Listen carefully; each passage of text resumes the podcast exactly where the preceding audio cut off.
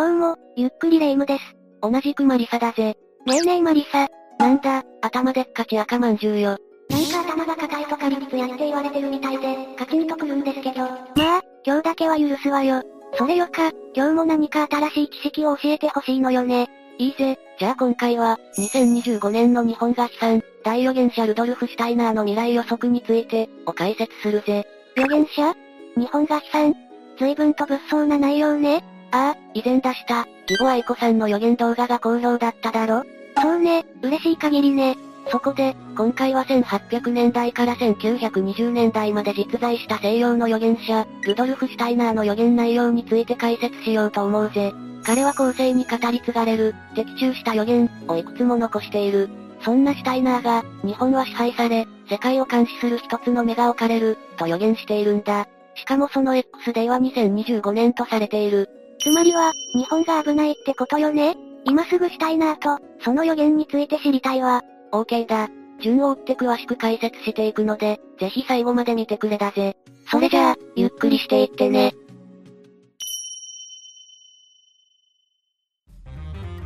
まずは、ルドルフ・シュタイナーがどのような人物なのかということについて解説していくぜ。お願いします。ルドルフ・シュタイナーは主にオーストリアやドイツで活躍していたという、神秘思想家であり哲学者であり教育者でもある人物だ。いろんな肩書きがあるんだね。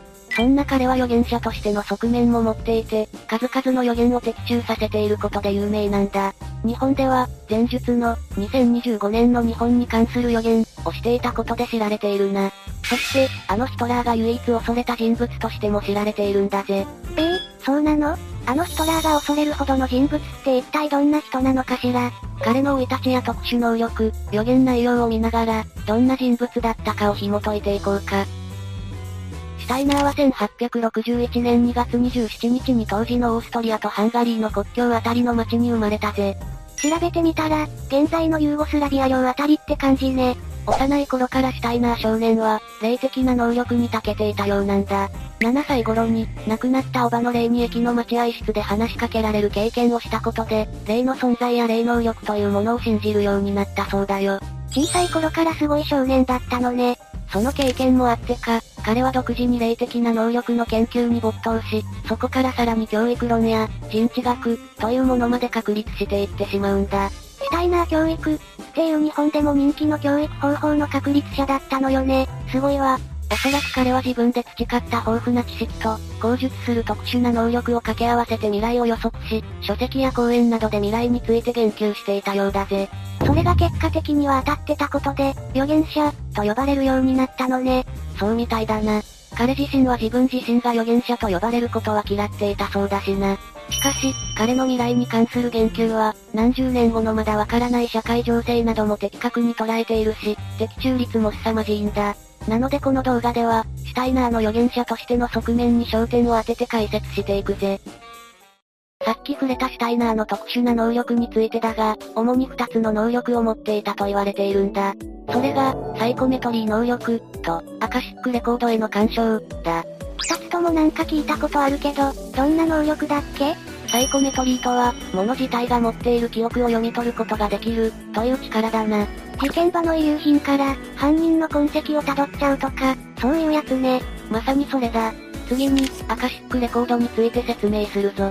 アカシックレコードとは、世界の始まりから終わりの全てが記されている、という概念のことで、アカシャ年代記、とも呼ばれているぜ。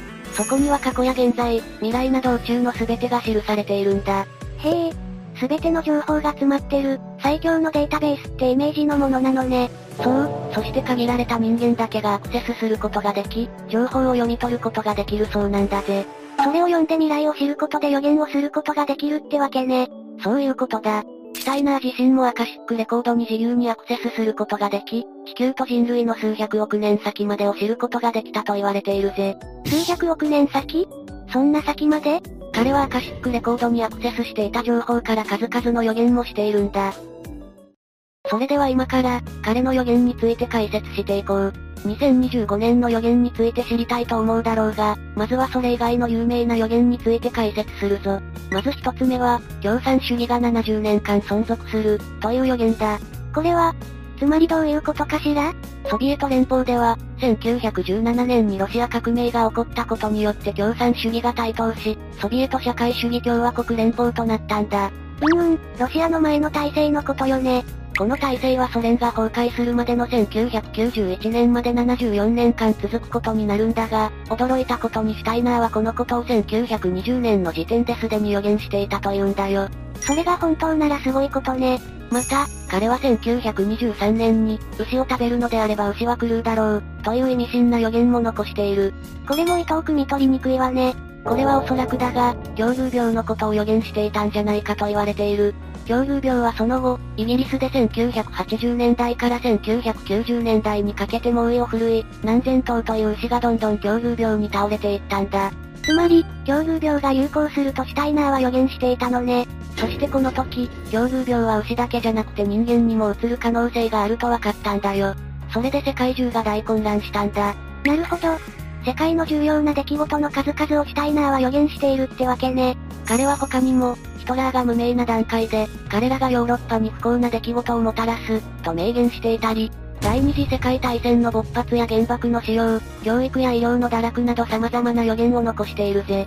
と、本当にすごい人だったのね。預言者だと言われるのも納得だわ。それではお待ちかねの2025年の予言についてだぜ。これは気になってたのよ、待ってたわ。これはシュタイナー史上最大の予言とも言われているぜ。2025年と言ったら今から3年後よね。3年後に何が起こるっていうのかしら？大まかに言うと、日本は支配される、そして、2025年から人口削減が始まる、というものだ。そう、日本をわた。それぞれ、順番に説明していくぜ。彼は、2000年代に入ると、暗黒邪神が君臨し人々の成長を妨げ、大きな災いが起こる。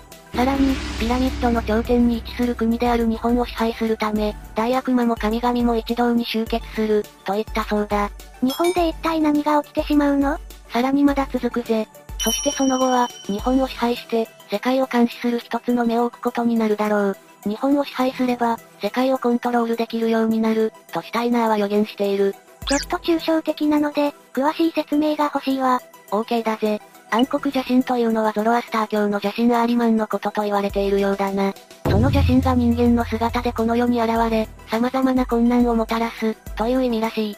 なるほど。それも気になるけど私的には、ピラミッドの頂点の日本、支配するために一つの目を置く、って方が気になりすぎる。そうだな。シュタイナーの考えによると、地球の形は三角形が4つでできた四面体が原型となっているらしい。つまり、地球はピラミッド型だと捉えていたってこと？正確には、四面体の線や角を暗極させ、限りなく丸くなった四面体と捉えていたそうだな。遠くから見ると円だけど、実はずんぐりとした四面体って感覚なのかしらね。納得。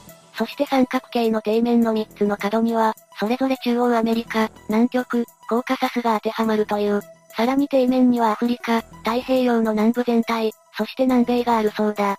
日本はというと、四面体の頂点、つまりピラミッド型のてっぺんに位置するらしいぜ。ここで日本が登場するのね。そして、地形的な意味での頂点ってことだったのね。ああ、その日本が悪魔によって支配されることで、世界にとっての災難が日本から始まる、とも解釈されているみたいなんだ。それが本当なら、恐ろしすぎるんですけど。そして予言では、その頂点の日本に、世界を監視する一つの目、を置くという。三角形の中の監視する目。それってあの、秘密結社、のシンボルにそっくりね。さすがレイム、勘が鋭いな。その通りだ。つまりは、日本があの秘密結社に支配されるのではとも言われているぜ。可能性がゼロじゃなさそうだったり、すでに始まってそうなあたりが怖いわね。そしてこの話が、2025年人口削減、にも繋がってくるぜ。え、どういうこと？一説では、前述の組織が2025年に人口の8割を削減するって計画を立てている、とも言われているんだ。ひ、ひえー。その秘密結社は、ルシファー、という神を信仰しているそうだけど、シュタイナーはルシファーが地球に悪災をもたらすとも予言しているんだ。な、なにそれ？色々な情報が絡み合って、ある意味で整合性があるのが怖いところね。シュタイナーの予言は当たっているものも多そうだし、頭には入れておいた方が良さそうね。そんな恐ろしい予言をしていたシュタイナーだが、謎の死を遂げているという。え、そうなの？ますます怖いわね。死因については諸説あるのだが、そのうちの一つに、シュタイナーはヒトラーの支持者たちに暗殺されたのではないか、という説があるんだ。そういえば冒頭で、ヒトラーはシュタイナーを恐れていた、と話していたわね。ああ、ヒトラーは彼のカリスマ性や知能、そして霊的な能力を恐れていたんだとか。その結果、ヒトラー支持者にシュタイナーの所有する建物が燃やされるなどの嫌がらせを受けた結果衰弱してしまっただとか、食べ物に毒を盛られてこの世を去ったなどと言われているな。まあこれについては諸説あるようだし、真相は闇の中だ。つまり彼は、志半ばで倒れてしまったのかもしれないってわけね。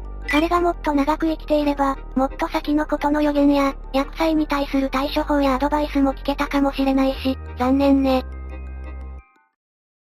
ということで以上が、2025年の日本が悲惨、大予言者ルドルフ・シュタイナーの未来予測について、だったぜ。日本人としては、かなり驚く内容だったわね。ほんと、よくある口頭無形な予言っていうより、かなり的確な未来予測でもあるって感じだったわ。そうだな。何十年も先の世界の情勢を言い当てていたりするしな。まあ、色々と解説したけど、何も恐ろしい内容で皆を怖がらせたいってわけじゃないんだぜ。そうね。こういう内容を目の当たりにしたとき、いかに自分なりの準備や警戒をするかってことが大事よね。その通りだぜ。この動画が少しでもみんなの自衛意識や、知識を得る動機なんかに繋がってくれれば嬉しいぜ。というわけで今日の動画はここまでだ。内容への考察やご意見などあったら、どんどんコメントしていってね。最後までご視聴ありがとうございました。ゆっくりダークフォックスをご覧いただき、ありがとうございました。この他にも、おすすめの動画がたくさんあるので、ぜひご覧ください。それでは、またね。